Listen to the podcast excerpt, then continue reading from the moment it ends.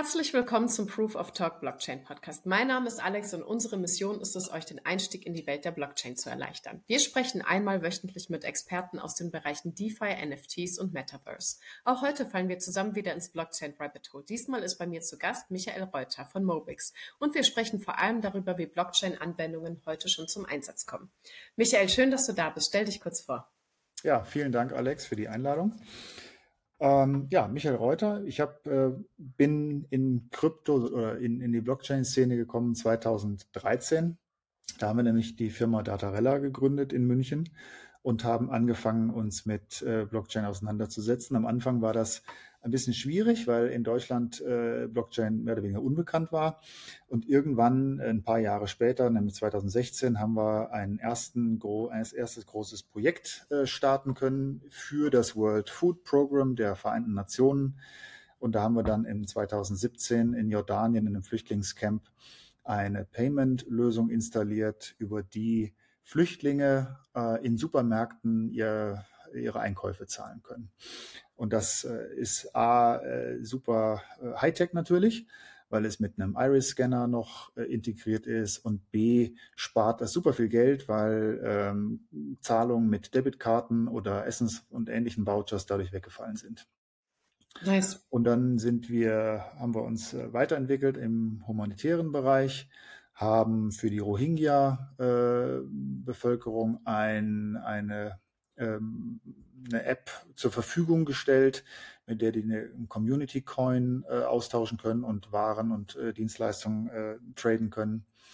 Dann haben wir mit der European Space Agency ein Projekt, bei dem wir internationale Hilfsgüter tracken, die im Falle irgendwelcher Naturkatastrophen oder Kriege und sowas ausgeschickt werden und die gehen oft in Gebiete mit wenig oder äh, keiner Netzabdeckung, so dass äh, man dann zusätzlich zur terrestrischen äh, Kommunikation noch einen Satellite-Uplink braucht. Und da arbeiten wir gerade dran. Und äh, das sind so die Geschichten aus dem humanitären und Supply Chain. Ähm, Bereich und dann sind wir sehr lange schon unterwegs in äh, dem Thema Mobility. Und das äh, machen wir mit, mit äh, gerne mit, mit Partnern auch. Da haben wir zum Beispiel letztes Jahr äh, auf der IAA Mobility mit Bosch ein und äh, Fetch AI und Ocean ein sehr interessantes ähm, Projekt zum Ausnutzen von Parkplätzen in Innenstädten gehabt. Da können wir gleich vielleicht noch ein bisschen drüber erzählen. Und ähm, dann haben wir ein eigenes Projekt gestartet, das heißt eben Mobix. Das heißt auch mittlerweile ausgegründet. Das ist die Mobix Marketplace GmbH.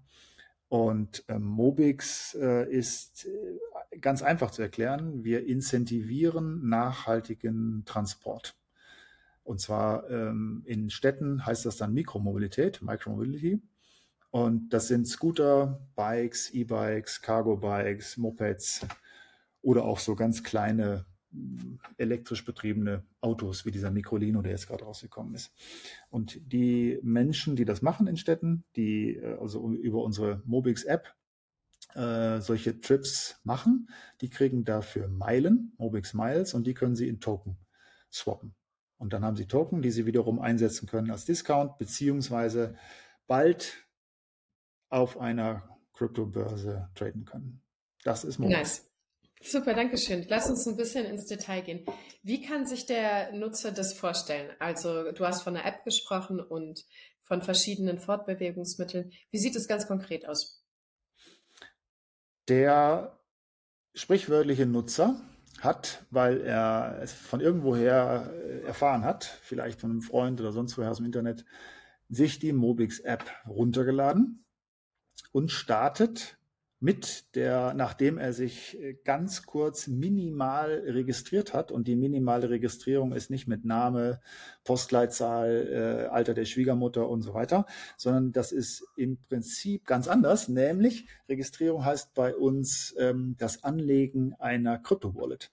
Die Mobix-App ist nämlich äh, nicht nur eine App zum Tracken von Mikromobilitätsstrips, sondern gleichzeitig eine Crypto-Wallet und wenn der Nutzer sich die runtergeladen hat und praktisch anfängt damit, dann legt er sich als allererstes eine Crypto-Wallet an. Heißt, er hat ein 12 oder 24, äh, aus 12 oder 24 Wörtern bestehende Seed Phrase. Die kann er sich, sollte er sich tunlichst irgendwo gut abspeichern. Und dann ist er auch schon fertig. Und dann kann er noch beweisen oder sollte er noch äh, beweisen, dass er ein Mensch ist und keine Maschine.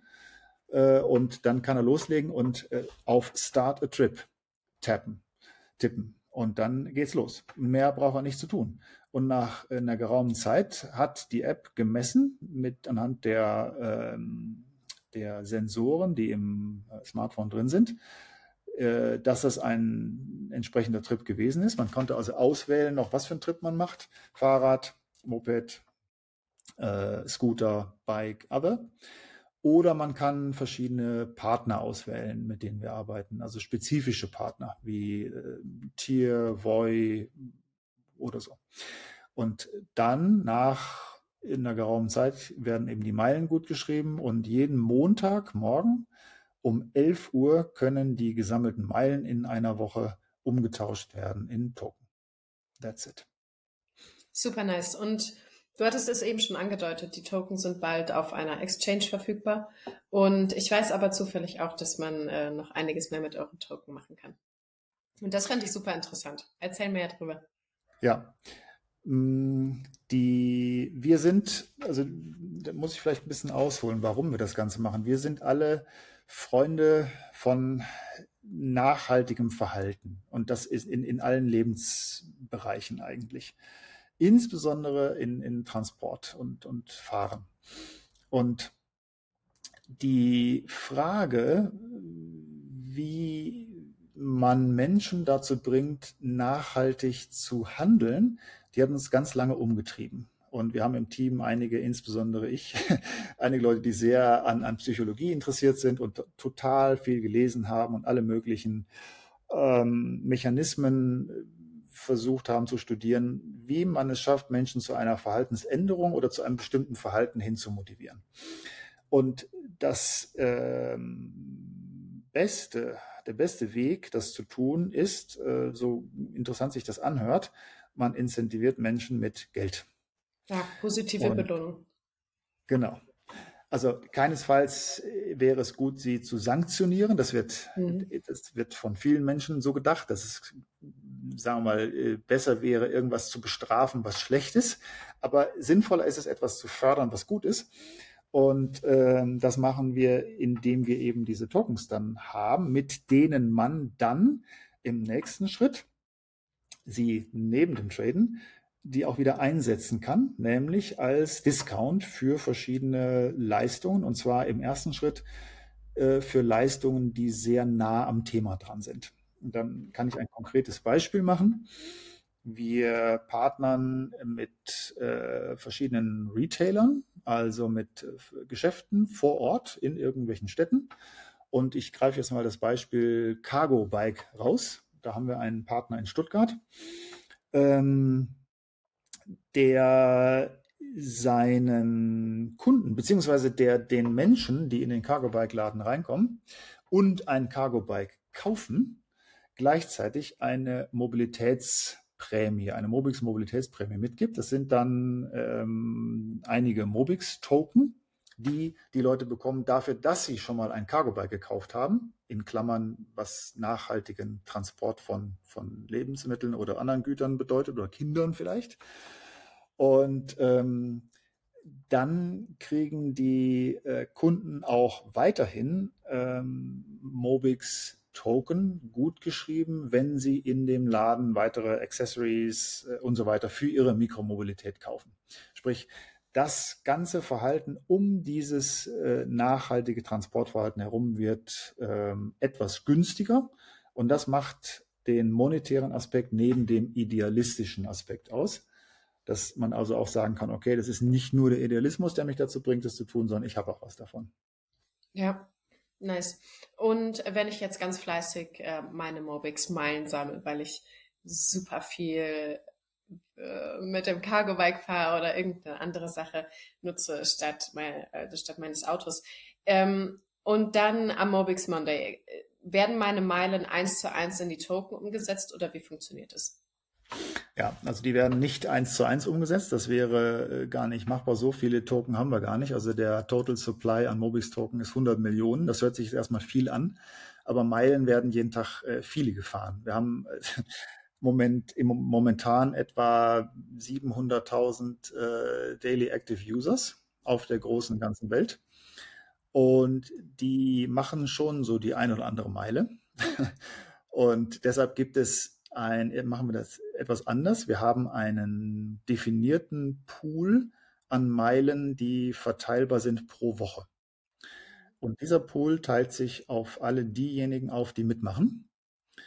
Und äh, zum einen äh, hängt dann der, äh, hängen die Meilen, die man, oder das ist, das sind praktisch die Meilen, die man bekommt.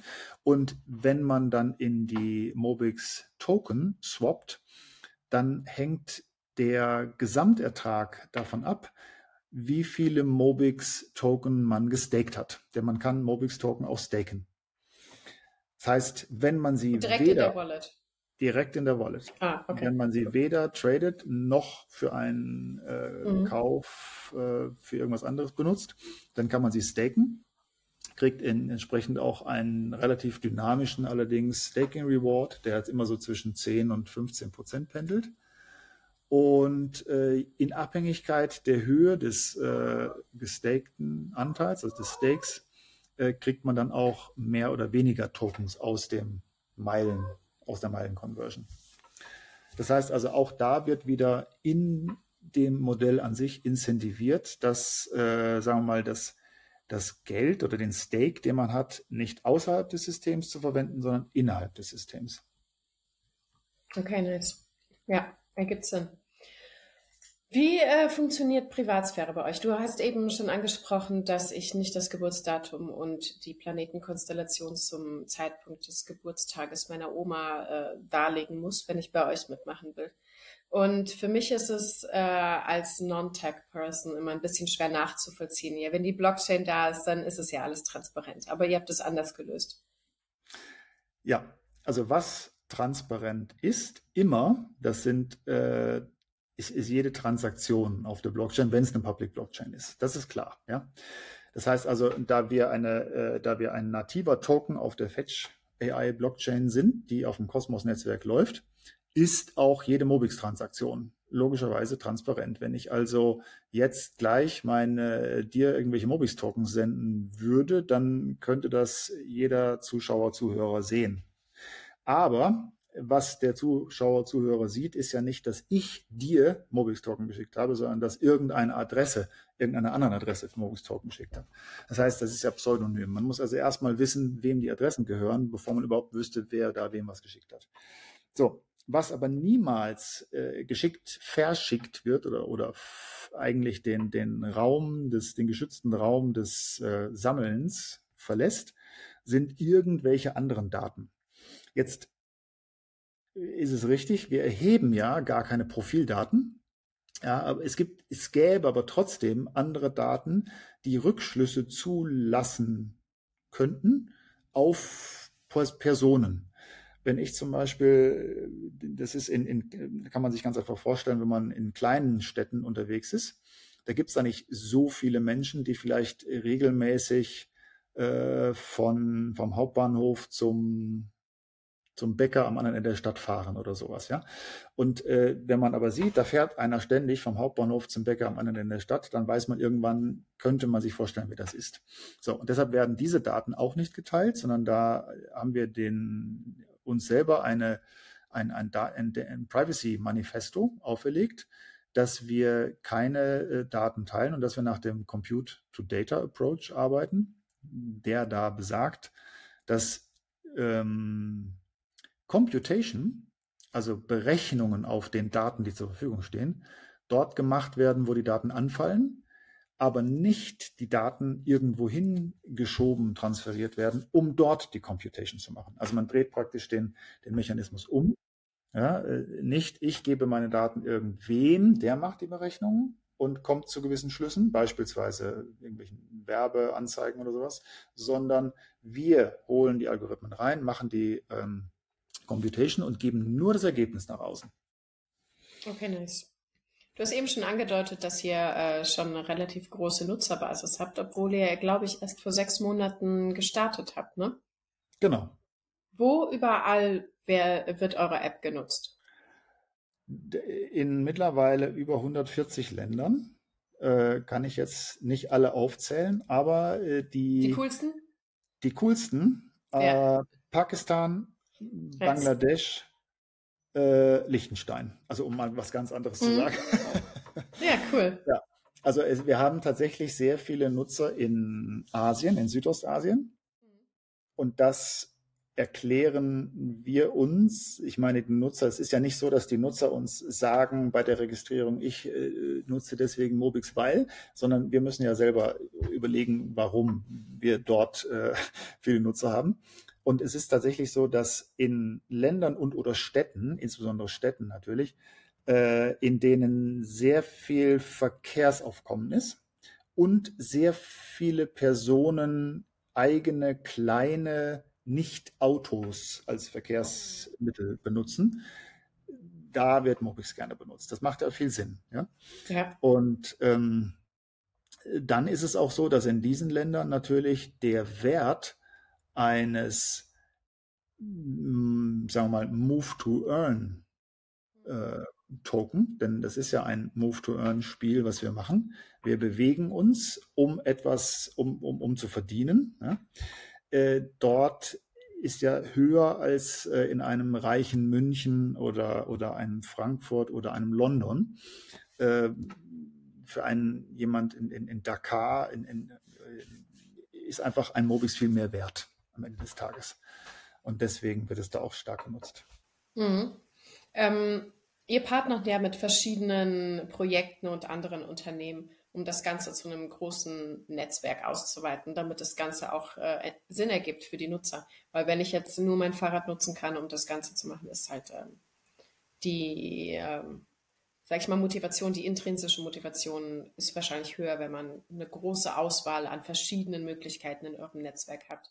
Kannst du kurz erklären, mit wem ihr bereits äh, zusammenarbeitet und was für Ideen es noch gibt, dieses Ökosystem auszuweiten?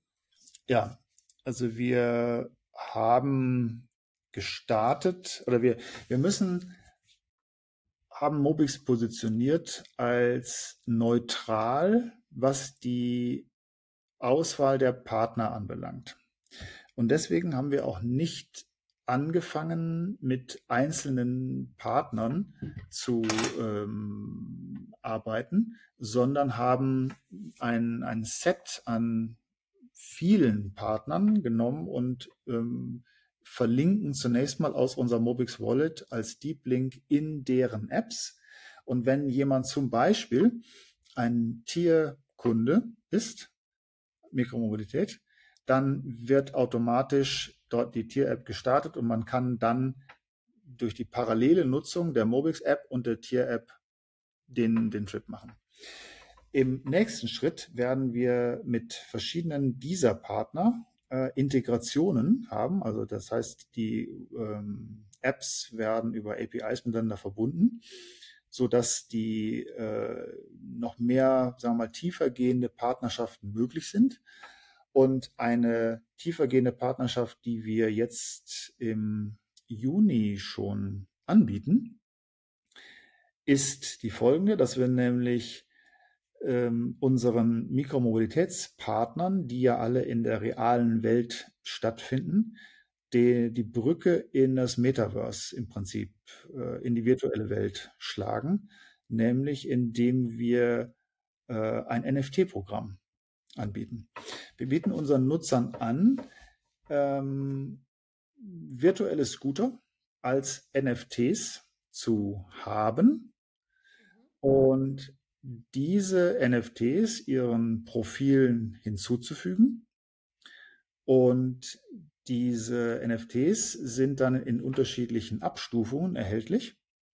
Und diese unterschiedlichen Abstufungen ähm, ermöglichen unterschiedliche ähm, Dinge, nämlich, dass ich beispielsweise mit der Black Series, das ist der bestmögliche äh, NFT, äh, mehr Meilen sammeln kann als mit den anderen oder ohne NFT. Das heißt also, ich habe definitiv verschiedene sehr starke Vorteile als Nutzer, als, als ähm, Nutzer, der so ein NFT äh, owned, also besitzt, gegenüber äh, Menschen, die das nicht machen. Und unsere Mikromobilitätspartner äh, werden äh, in Bälde äh, eigene ähm, Marken NFTs rausbringen, so dass man dann sagen kann, A, dass man sagen kann, okay, ich als Nutzer, ich fahre gerne Marke A oder B. Und äh, Marke A oder B gibt mir über die Nutzung oder über die Tatsache, dass ich deren NFT habe, weitere Vorteile, genau die Produkte dieser Marke zu nutzen. Das heißt, dass wir versuchen eben genau diese Brücke zwischen der realen Mikromobilitätswelt und dem Metaverse zu schaffen. Und darin liegt äh, meiner Meinung nach sehr viel, äh, darin liegt sehr viel Sinn, weil das wieder diese Incentivierung immer desselben äh, nachhaltigen Verhaltens ist. Okay, wie kann ich mir das bildlich vorstellen, euer Metaverse? Ja, Metaverse habe ich jetzt eben so gesagt. Das ist ein großes Wort. Ähm, das, Im ersten Schritt wird es darum gehen, einfach NFTs zu haben und die äh, Rights, also die, die, die Access Rights oder die, die Rechte, die der NFT mit sich bringt, auch zu nutzen. Und das heißt, ich kann, weil ich den virtuellen NFT habe, in der realen Welt mehr machen. Ich kriege mehr Geld für die reale Welt. Im zweiten Schritt werden wir gewisse Funktionalitäten, die in der realen Welt jetzt möglich sind, weil ich ein NFT habe, auch in der ähm, virtuellen Welt im Metaverse ermöglichen. Das heißt, ich kann dann da auch mit meinem Scooter, ja, wenn ich mit meinem Scooter von A nach B fahre, dort bei einem bepartnerten Retailer etwas kaufen, was dann diskontiert wird. Das heißt also, um das zu machen, müssen aber diese, die, mu, muss die entsprechende Welt da sein oder das entsprechende Metaverse. Und ich, wir möchten erstmal den Bezug zur, zur realen Welt haben. Denn noch viel mehr als die Tätigkeit im Metaverse sind wir daran interessiert, dass unsere Nutzer tatsächlich etwas für den Erhalt unserer Umwelt tun. Okay, nice. Ja, wenn wir über Technologie und Metaverse und so weiter und so fort sprechen, dann müssen wir auch über Technologie sprechen. Und du hast eben die Cosmos Blockchain erwähnt. Vielleicht kannst du ein bisschen erklären, warum ihr euch, äh, euch auf Cosmos stützt und was es da noch zu entdecken gibt. Ja, das Cosmos-Netzwerk ist eigentlich nicht eine einzelne Blockchain, sondern es ist ein Netzwerk äh, aus äh, mittlerweile über 40 Blockchains. Und zwar eine sogenannte Meta-Blockchain. Es gibt so hm, die zwei großen Meta-Blockchains, die also den, den Ansatz haben, verschiedene Blockchains miteinander zu verbinden. Und die Kommunikation zwischen diesen zu ermöglichen sind Cosmos und Polkadot. Und wir als Mobix sind ein Native Token, ein nativer Token äh, auf der Blockchain von Fetch. Fetch AI ist ein äh, Cambridge-based, ähm, äh, also eine, man redet zu viel Englisch mittlerweile. Das ist, ist eine in, mit, in Cambridge beheimatete Firma, die sich sehr viel mit, äh, mit, mit, sehr gut mit AI auskennt und entsprechend Dinge entwickelt hat, wie zum Beispiel autonome ökonomische Agenten, die ähm, selbstständig äh, Verträge abwickeln können, etc. etc. Und die Fetch AI Blockchain ist ein Teil des Kosmos-Netzwerks. Und deswegen sind wir dann auch gleichzeitig Teil des Kosmos-Netzwerks. Und das ermöglicht zum einen erst einmal, dass man ähm, sobald man Teil dieses Netzwerks ist, kommunizieren kann mit allen anderen, also ganz einfach quer über Blockchains hinweg Kommunikation und Transaktionen ermöglichen kann, äh, zu all den anderen Blockchains, die auch im Cosmos-Netzwerk sind. Wir sind die mit Mobix die erste Move-to-Earn-App für Cosmos, für das gesamte Cosmos-Netzwerk. Und das heißt, dass die, dass wir das, diese Funktionalität oder diese, diese Application Move to Earn und Mikromobilität allen Nutzern auch der anderen Blockchains so zur Verfügung stellen können, dass Transaktionen einfach möglich sind. Und ähm, da wir auch zudem äh, mit den mit Ignite, die früher Tenderment hießen, weil der äh, Konsensmechanismus äh, von ähm, Cosmos so genannt wird, ähm, sehr eng zusammenarbeiten, was die ähm, Identifikation von Teilnehmern äh, auf der Blockchain und so weiter äh, anbelangt, ähm, sind wir sehr froh, im Cosmos-Netzwerk auch ähm, diese Rolle zu spielen. Also nicht nur als Mobix-Applikation, sondern mit Datarella auch als jemand, der wir mal, Ressourcen bereitstellt, um dieses ganze Kosmos-Netzwerk äh, zu, zu verbessern, zu optimieren und zu vergrößern. Mhm. Okay, cool. Ähm, ich habe dich kennengelernt über das Smart City Project Munich. Und da habe ich mich nämlich initial gefragt, okay, ist ja alles gut und schön, es geht um Optimierung von Parkplatzsuche zum Beispiel. Und ich habe mich die ganze Zeit gefragt, okay, aber wie kann man das alles anonym abwickeln, weil wenn ich mit meinem Auto an diesem Projekt teilnehme, dann muss es ja irgendwie identifiziert werden. Und äh, du hast mir das damals ziemlich äh, schön erklärt, genau wie du das gerade gemacht hast, dass ihr euch bestimmte Daten holt, aber die nicht sendet. Und mhm. Äh, vielleicht kannst du kurz äh, darüber sprechen, wie Fetch AI, Mobix, Datarella, wie das alles zusammenhängt. Und ähm, dann glaube ich, ist es einfacher zu sehen, wie Blockchain im realen Leben von vielen Menschen jetzt schon ähm, Einsatz findet. Und ich glaube, ihr habt einfach ein riesiges Ökosystem mittlerweile aufgebaut. Und für Außenstehende ist es nicht immer leicht zu sehen, wer was wie bei euch macht. Ja, das ist äh, auf der einen Seite auch gut so, weil der Mensch, mich eingeschlossen, ja nicht unbedingt immer wissen, genau wissen muss, was hinter der Technologie steht, die er da gerade nutzt. Ja, ich meine, wir wissen ja auch nicht, wie das genau funktioniert, dass wir uns jetzt hier gerade über äh, irgendein Tool unterhalten, aber es funktioniert, es scheint zu funktionieren. Ja. Ich hoffe nicht. ja, ich will das vielleicht an einem Beispiel beschreiben. Ähm, als wir im Oktober auf der IAA Mobility dieses Projekt mit Bosch, Fetch und Ocean gemacht haben, da ging es darum, Parkplätze, die äh, zwar verfügbar sind in der Innenstadt, aber nicht zugänglich.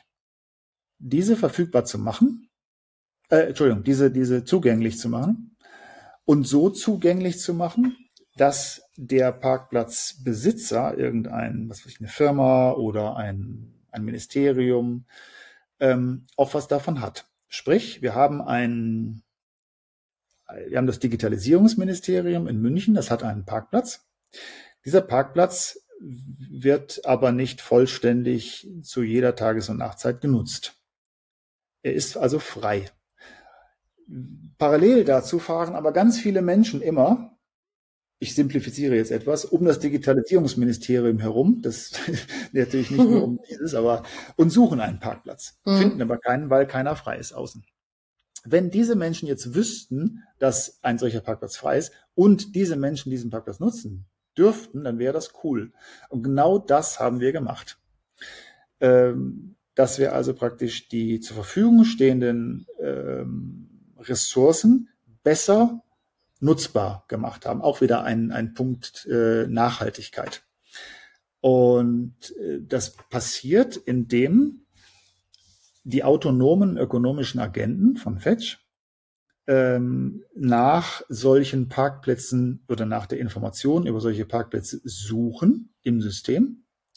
Und wenn ein solcher, solche Parkplätze gepostet werden, und gepostet werden heißt, die sind ja dynamisch, also der Parkplatz ist ja vielleicht jetzt bis äh, irgendwann ein Uhr nicht frei, aber er wird ab fünf Uhr frei sein. Also wird das gepostet. Oder der Agent fragt sogar den Parkplatzinhaber, wann wird der Parkplatz frei? Dann kommt die Information ab fünf und dann wird die Information über den Parkplatz, was ist das für ein Parkplatz, wo ist der, wie ist der zugänglich, äh, ab wann ist der frei und was kostet der, äh, gepostet auf einem ähm, Economic Framework, wie es in der Fachsprache heißt.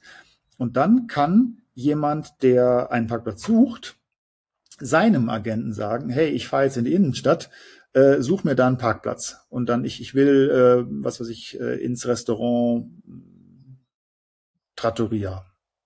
Und äh, dann guckt der Agent, okay, wo finde ich auf meinem, auf, auf meiner Karte einen solchen Parkplatz in der Nähe von La Trattoria? Und dann fragt der den, Agent, den Parkplatzagenten, hör mal, bist du frei? Ja. Äh, was kostest du denn? Ja, äh, zwei Euro die Stunde. Okay. Okay, das ist mir ein bisschen teuer. Ah, okay, dann machen wir 1,80. Okay, es hört sich schon besser an. So, also so diese, diese Konversation zwischen Agenten, das habe ich jetzt ein bisschen leger vielleicht dargestellt, aber äh, die findet so statt. Und deshalb sind die auch autonom zu nennen, autonome ökonomische Agenten. Die tatsächlich sprechen so, das war jetzt ein bisschen verbildlicht miteinander und handeln etwas aus, basierend auf den Prämissen ihrer Besitzer. Wenn ich zum Beispiel vorher gesagt habe, ich würde niemals zwei Euro für, auf, für die Stunde Parken ausgeben, höchstens 1,80, ja, dann wäre mein Agent, da weiß er ja, okay, bei 1,80 kann er zuschlagen. So. Dann wird zugeschlagen, dann fahre ich dahin, dann wird das Auto erkannt, und zwar mit SSI. Das heißt, wir haben eine Technologie entwickelt auf Basis von SSI, dass man das, das Auto sich selbst identifizieren kann. Und zwar gegenüber nur dem der Schranke oder, oder der Ampel oder dem, dem Zugang. Nicht gegenüber dem Ministerium. Das heißt, in dem Moment, auf deine, um auf deine Frage zurückzukommen, spricht das Auto mit der Schranke. Und wenn die miteinander gesprochen haben und die Schranke gesagt hat, okay, Auto, ich lass dich rein, dann löscht die Schranke diese Information. Die ist nicht mehr da. Das heißt, keiner weiß dann, außer dem Auto, dass es da steht. Ja? Und diese Information ist also völlig privat äh, behandelt und äh, da gibt es überhaupt gar keine Compliance-Probleme. Alle nice. sind glücklich, hoffentlich. das ist cool, weil ich habe mir nämlich oft vorgestellt, wenn es Smart City äh, gibt, ich möchte dort einfach nicht leben, weil ich nicht möchte, dass irgendwo auf der Blockchain ständig gespeichert wird, wo ich mich bewege, und äh, so weiter und so fort. Aber wenn es diese Version eines Smart City Lebenswerks ist, dann glaube ich, kann es Spaß machen, weil es genau die Faktoren beseitigt, die mich im Alltag nerven. Also ich möchte gerne, dass ihr das auch entwickelt für meinen Terminkalender, für äh, oh, ich habe einige Sachen, die miteinander kommunizieren müssten, wo ich einfach nichts mehr mit zu tun haben muss. Also, falls ihr da was habt für organisatorisches, so ein Virtual Assistant, das wäre cool. Blockchain-basierter Virtual Assistant. Muss ja. es auf der Blockchain sein? Wahrscheinlich nicht, aber das wäre einfach ein nices Gadget. Ah, ja, da, da die, die, Sache, die, die Sache mit muss es auf der Blockchain sein, die ist dann immer mit Ja zu beantworten, letztlich, wenn es um Geld geht. Denn du willst hinterher äh, wissen, ob dein, ob die Transaktion stattgefunden hat, ob die Transaktion hätte stattfinden dürfen überhaupt, also ob jemand, mit dem du gesagt, jemand, von dem du gesagt hast, okay, kauft mir das ab für 200, dann vielleicht hat er aber gar keine 200. Ja? Und äh, deshalb da, sobald es um Transaktionen, sobald es um Assets geht, ist das kommt kommt die Blockchain ins Spiel, sonst bräuchte man es nicht. Ja, krass. Ja, Du machst noch so viele andere Sachen. Ich äh, kann gar nicht alles aufzählen, was du noch alles machst. Aber wir haben letztens kurz darüber gesprochen. Ähm, unter anderem über dein Flüchtlingsprojekt, was du schon erwähnt hast. Mm, aber auch über, ich weiß es nicht, ähm, ob wir darüber sprechen dürfen, das schneide ich gleich raus. äh, zum Beispiel das Immobilienprojekt. Dürfen wir darüber sprechen? Da können wir, ja. Klar. Okay, cool. Ja, weil dann möchte ich gerne von dir hören, was du sonst noch alles machst. Du bist nämlich so super aktiv und ich kann das gar nicht alles zusammenfassen, was du machst. Aber ein Projekt fand ich auch interessant, weil ähm, wenn wir über Smart City und Incentivierung von Nachhaltigkeit sprechen, dann passen Immobilien da auch ganz gut rein und da bist du auch unterwegs. Ja, das ist, das ist richtig. Also äh, erstmal muss ich aber sagen, äh, ist zwar richtig, dass wir beide jetzt sprechen, aber ohne mein Team wäre das alles gar nicht möglich. Also ich bin natürlich dann viele in dem Augenblick und ja, äh, wir sitzen klar. ja in, nicht nur in München, sondern auch in, in Danzig, in Polen und in Skopje in Nordmazedonien. Und ähm, das sind schon einige sehr, sehr coole Typen, die da bei uns im Team mit sind und die, die machen das dann. Ähm, was wir im Immobilienbereich machen, und das ist im Prinzip so eine Art Schwesterveranstaltung zu Mobix, äh, das hört man auch vielleicht, der, der geneigte Zuhörer mag das vielleicht heraushören, an dem Namen Immobix. Und äh, das ist etwas, im Prinzip genau das gleiche in grün, das andere ist ja auch grün, aber das hier ist auch grün, nämlich äh, wir incentivieren Mieter und Wohneigentümer zu nachhaltigem Wohnen oder Leben. Und da springen einem sofort einige Dinge ins Auge, die man so tun oder nicht tun könnte als Mieter oder Wohneigentümer. Man könnte zum Beispiel äh, die ganze Zeit die Heizung voll laufen lassen, äh, voll auflassen und weil einem dann aber zu warm ist, das Fenster aufmachen, als Beispiel. und das machen gar nicht so wenige. Man könnte auch ähm, viel zu viel Strom verbrauchen, indem man ständig das Licht anlässt oder ständig irgendwelche Sachen laufen lässt und so weiter und so fort. Da gibt's ganz, ganz viele Sachen. Und da gibt's ja dieses wunderbare ESG, äh, die, die Bestrebung, dass äh, auch im Bereich Bau und Wohnen ähm, Nachhaltigkeitskriterien äh, Eingang finden. Und äh, alle Unternehmen der Bau- und, und Wohnindustrie, Bauindustrie müssen äh, ab sofort in ihren Reportings, wenn es zum Beispiel ähm, Wohnimmobilienfonds sind oder Gewerbeimmobilienfonds, müssen die in ihren Reportings angeben, wie sie im ESG-Score stehen. Also was sie tun, um in ihren Gebäuden einen möglichst nachhaltigen Effekt der Nutzung zu ermöglichen. Und genau dafür entwickeln wir gerade eben dieses Schwester, die Schwester-App äh, von Mobix, nämlich Immobix, die von der, vom Incentivierungsmechanismus genauso funktioniert, nur sind die Zielgruppe äh, anders und die, die Token heißen auch nicht Miles oder die, die Punkte, die man bekommt, heißen nicht Miles, äh, sondern die heißen äh, Immos in dem Fall. Äh, man bekommt also Immos, wenn man es geschafft hat, beispielsweise seinen Stromverbrauch zu senken oder, oder, oder, oder. Und dann kann man auch diese wieder in äh, Tokens äh, swappen. Und äh, vorausgegangen diesem Immobix war eine Tokenisierung, ein Tokenisierungsprojekt, was wir äh, letztes Jahr abgeschlossen haben mit der Rückzahlung des gesamten Geldes an die Token Owner. Da hatten wir einen Teil einer Gewerbeimmobilie in München, äh, 2,5 Millionen äh, aus dem Eigenkapital genommen und die tokenisiert und an ähm, willige äh, Menschen verkauft. Das heißt, die haben dann äh, diese Tokens bekommen. Die haben wir über unsere Website verkauft. Wir haben eine, eine Wallet äh, gebaut, äh, in der die aufbewahrt worden sind. Und die ähm, haben dann einen ganz gewissen bestimmten Zins bekommen. Und ähm, genau, das war ein, haben wir mit der BaFin, mit dem deutschen Regulator, äh, über den Zeitraum von einem Jahr durchdekliniert. Und das war eines der ersten Immobilien-Tokenisierungsprojekte in Deutschland. Und da das aber sehr schwierig ist mit der Tokenisierung in, mit Immobilien, weil es letztlich immer um das Grundbuch geht und man kann nicht wirklich ein, ein, Anteil an einer, wirklich ein Anteil an einer Wohnung oder einem Haus tokenisieren, noch nicht. Ähm, haben wir uns äh, jetzt dazu entschieden, zunächst mal auf den Nachhaltigkeitsaspekt zu setzen, äh, in, äh, was Immobilien anbelangt und haben eben die, sind dabei, die Immobix-App zu entwickeln. Ja, cool. Mhm. Ich habe gerade gedacht, vielleicht wäre es auch cool, äh, so eine Incentivierungsgeschichte für Unternehmen wie äh, Nestle zu erfinden. Weil wir normalen Menschen, ich denke, oder jeder halbwegs normale Mensch möchte ja von sich aus darauf achten. Und dann ist es natürlich schön, wenn man dafür belohnt wird, dass man sich um die Umwelt sorgt und möglichst ähm, ja, optimiert lebt und äh, sich weiter optimiert in dem in dem Punkt auch und nicht äh, irgendwann einfach stehen bleibt und sagt, okay, das ist alles, was ich jetzt hier äh, leisten kann. Aber es wäre wirklich nice, wenn Nestle mitmachen würde oder müsste, wenn sie einfach mhm. müssten. ich meine, da ja. sind noch einige Hürden, die ich sehe, bis wir äh, Nestle dazu zwingen können, das zu machen.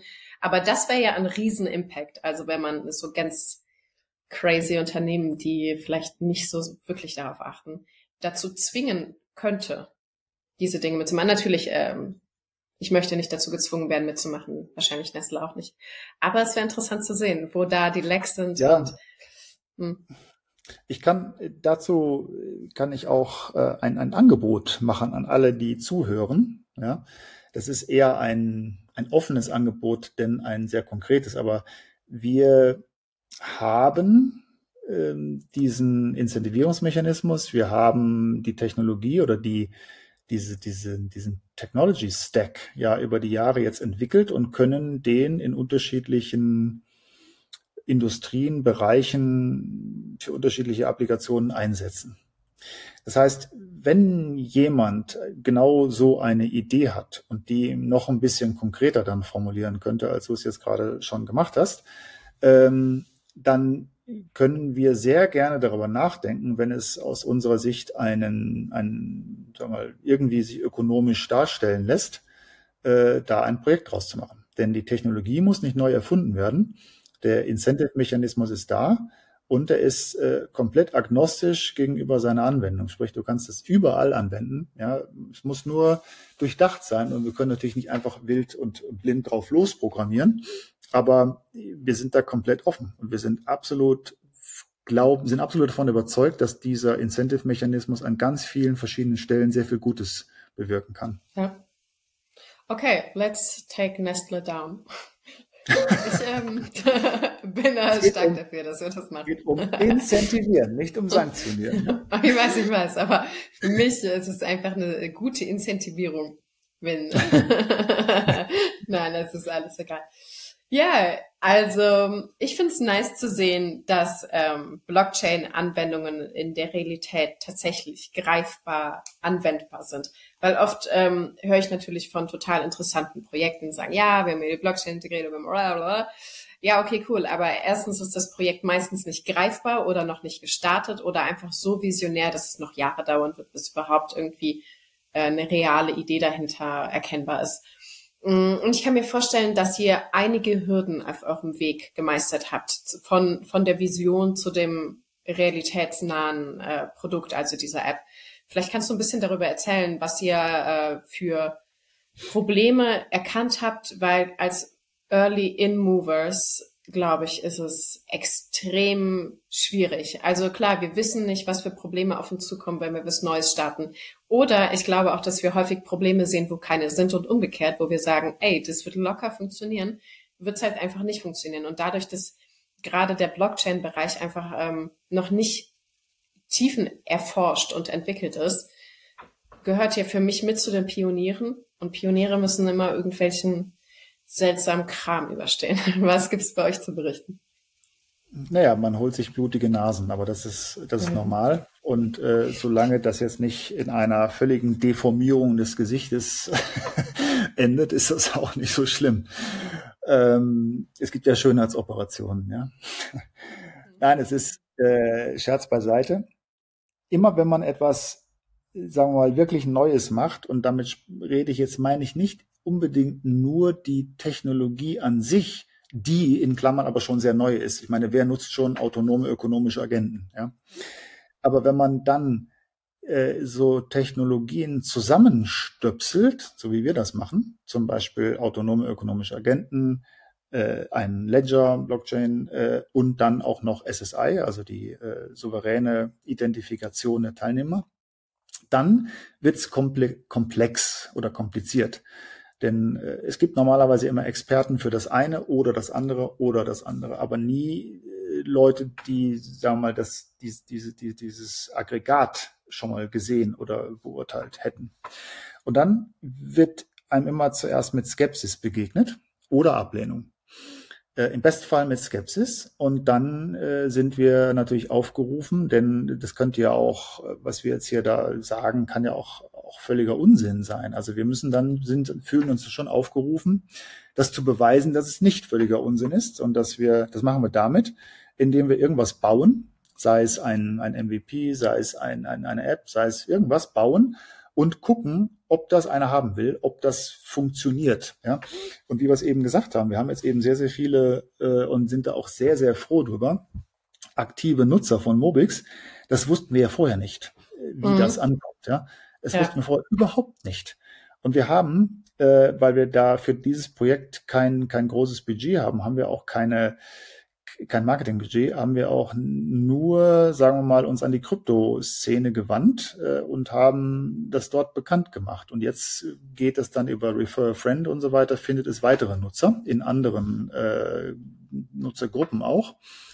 Aber es ist, wenn, wenn, wenn man, wenn ich mich zurückerinnere, als wir die, die Idee oder das, das Light Paper äh, vorgestellt haben, verschiedenen Unternehmen auch, also Part, möglichen Partnern, die heute, ein Jahr später, mit uns sprechen und das ganz gut finden, haben die damals dann gesagt, ja, nee, weiß ich nicht, nee, braucht man das, glaube ich nicht und so weiter.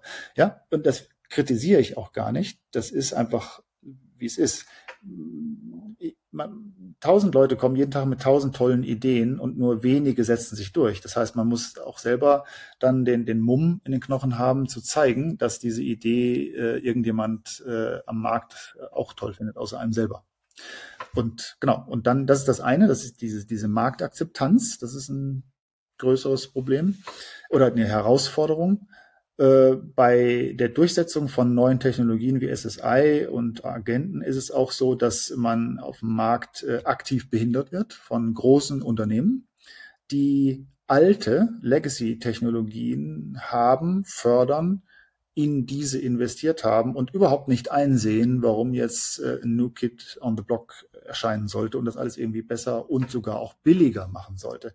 Das geht schon mal gar nicht. Also da kriegt man aktiv ganz viele Knüppel ähm, vor die Beine geworfen. Aber das sind wir gewöhnt und da können wir mit umgehen. Und das dritte ist eine interne Herausforderung. Man neigt als Deutscher, äh, obwohl wir eigentlich nie irgendwas nur für deutsche Zielgruppen machen, aber wir denken ja Deutsch, wenn wir in, aus Deutschland. Man hat so eine gewisse Mentalität. Man will immer alles super machen, immer alles perfekt machen. Und da müssen wir uns immer wieder an die eigene Nase fassen, dass wir auch schon mal was chippen, also ein Produkt rausgeben, was noch nicht so hundertprozentig funktioniert und dann eher darauf setzen, dass man das gemeinsam mit den Nutzern zusammen dann äh, zu, zu, zum Optimum oder bringt oder, oder verbessert. Und ähm, da ist es so, dass das ist ein, ein täglicher Kampf sozusagen, ein innerer Kampf mit uns. Ist das jetzt gut genug? ja. Können wir uns trauen, das rauszugeben? Wie viel äh, Gegenwind in Telegram oder Twitter äh, erlauben wir uns und so weiter und so fort. Ja, aber ja. das ist das ist äh, auch das normale unternehmerische Leben eben. Absolut. Ich sehe das auch mit dem Podcast. Was vielen Leuten nicht klar ist, dass das Team, was hinter diesem Podcast, ste äh, Podcast steht und ich, dass wir das ja lernen. Also die erste Podcast-Folge war Tatsache die erste Podcast-Folge. Und natürlich sieht man den Fortschritt, den wir haben von Folge zu Folge. Aber ähm, teilweise ist das Feedback so, ja, da müsst ihr optimieren oder das könnt ihr optimieren. Und da bin ich natürlich auch froh drum, ähm, wenn Leute aktiv daran mitarbeiten, dass es auch für die Zuhörer noch cooler wird und was und dass wir darauf eingehen können, weil wir flexibel sind und mit den Zuhörern arbeiten quasi. Ähm, in welche Richtung es gehen und, soll. Ne? Und du läufst dann auch nicht Gefahr, irgendwas zu machen, was dann keiner will. Denn ja, das, was du dann ja. machst, ist ja das, was die Community will. Und das ist ja, ja. Das, das, das, macht Sinn. Ja, das ist ein mega cooles Gefühl, finde ich. Mhm. Ja, äh, wir sind schon am Ende der Sendung angelangt und ich habe ein Key Takeaway und zwar, dass ich nicht die ähm, Daten meiner Oma angeben muss, um eure App nutzen zu können und nachhaltiger in Deutschland unterwegs zu sein. Ähm, oder in Deutschland, ich weiß ja nicht, äh, in 160 Länder mittlerweile, ne? 170? Ja, du kannst unterwegs sein, wo du möchtest. Also du könntest so, der, okay. die erste Nutzerin in, weiß ich nicht, ich müsste jetzt überlegen, wo wir noch nicht eingesetzt werden. Ja, erzähl. Ich versuche Panama das. Panama weiß ich nicht, müsste ich mal nach. Panama. Vietnam? Vietnam? Vietnam haben wir Nutzer. Vietnam ist ja größer. Aber Panama ist so klein, das könnte sein, dass es da, müsste ich mal überlegen. Panama. Okay, das ist ein, eine Challenge. Ich weiß nicht, ob ich es dieses Jahr noch nach Panama schaffe. es, gibt auch, es gibt auch diverse Inseln, da kann man das auch machen. Mhm. Inseln sind mein Ding. Also sag mir einfach, welche Inseln noch nicht abgedeckt sind. Ich glaube, ich bin diejenige, die dahin kümmert sich drum, ja? Okay. Und dann werde ich damit irgendwas rumfahren. Ja, du kannst das, ja die Kanarenbeauftragte werden. Ja, ne? Ich hm? denke, das hört sich gut an. Ja, schade, hier sind nicht so viele Leute mit Wallets unterwegs. Und hier gibt's auch irgendwie nicht so viele ähm, Möglichkeiten.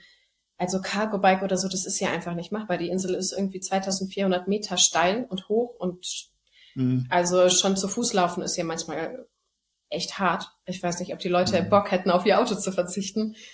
Ich mhm. könnte es verstehen, wenn nicht, weil ich könnte es nicht. Absolut nicht. Ja, was war dein Key Takeaway von unserer Unterhaltung? Mein Key Takeaway ist, dass ähm, ich immer dran arbeiten muss, diese ganzen Technologien, diese Komplexität und Vielfalt an Technologien so zu erklären, dass es sofort klar ist, was, was, was die machen. Und weil nämlich der, der Punkt ist, man, man kommt immer von der Technologie her und überlegt, was kann die Technologie und dann geht dann zur Applikation gedanklich anders. Man muss es aber genau andersherum machen. Das gelingt uns ja grundsätzlich ganz gut, aber ich äh, nutze solche Gespräche immer sehr, sehr gerne und bin auch sehr dankbar dafür, äh, selber zu erkennen, was eigentlich der Knackpunkt an der Sache ist. Ja? Denn manchmal muss man wie so ein, äh, wie sagt man, man muss einfach darauf gestoßen werden und dann versteht man es erst. Ja, das mache ich gerne. Ich habe immer viele dumme Fragen, die sich wahrscheinlich auch so beantworten lassen würden, aber das ist einfach, glaube ich, äh, mein Ding. Ja, ähm, falls jemand mehr über dein Projekt erfahren möchte oder über dich, wie, können, wie kann man dich am besten erreichen? Ja, also ihr könnt mir eine E-Mail schreiben. Das ist äh, Kaufmann Michael äh, also, also KMR, wie heißt das Kaufmann? Also die, die Buchstaben K, M und R, ich weiß jetzt nicht, wie sie ausgeschrieben heißen, at mobix.ai.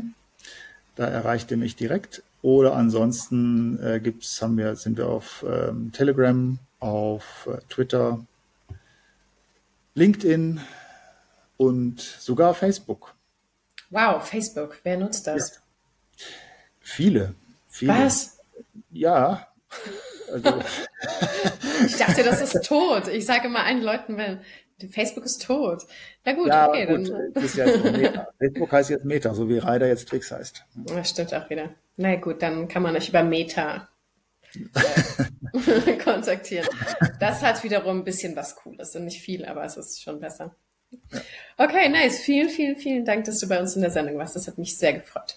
Ich bedanke mich bei dir und äh, bis zum nächsten Mal dann als Kanarienbeauftragte. Absolut, cool. Also, nächsten Dienstag sprechen wir wieder mit einem Krypto-Experten. Dann gibt es wieder mehr spannende Insights zu den Themen Metaverse, DeFi, NFTs und mehr. Vergesst nicht, uns auf Social Media zu folgen und uns ein Like zu hinterlassen.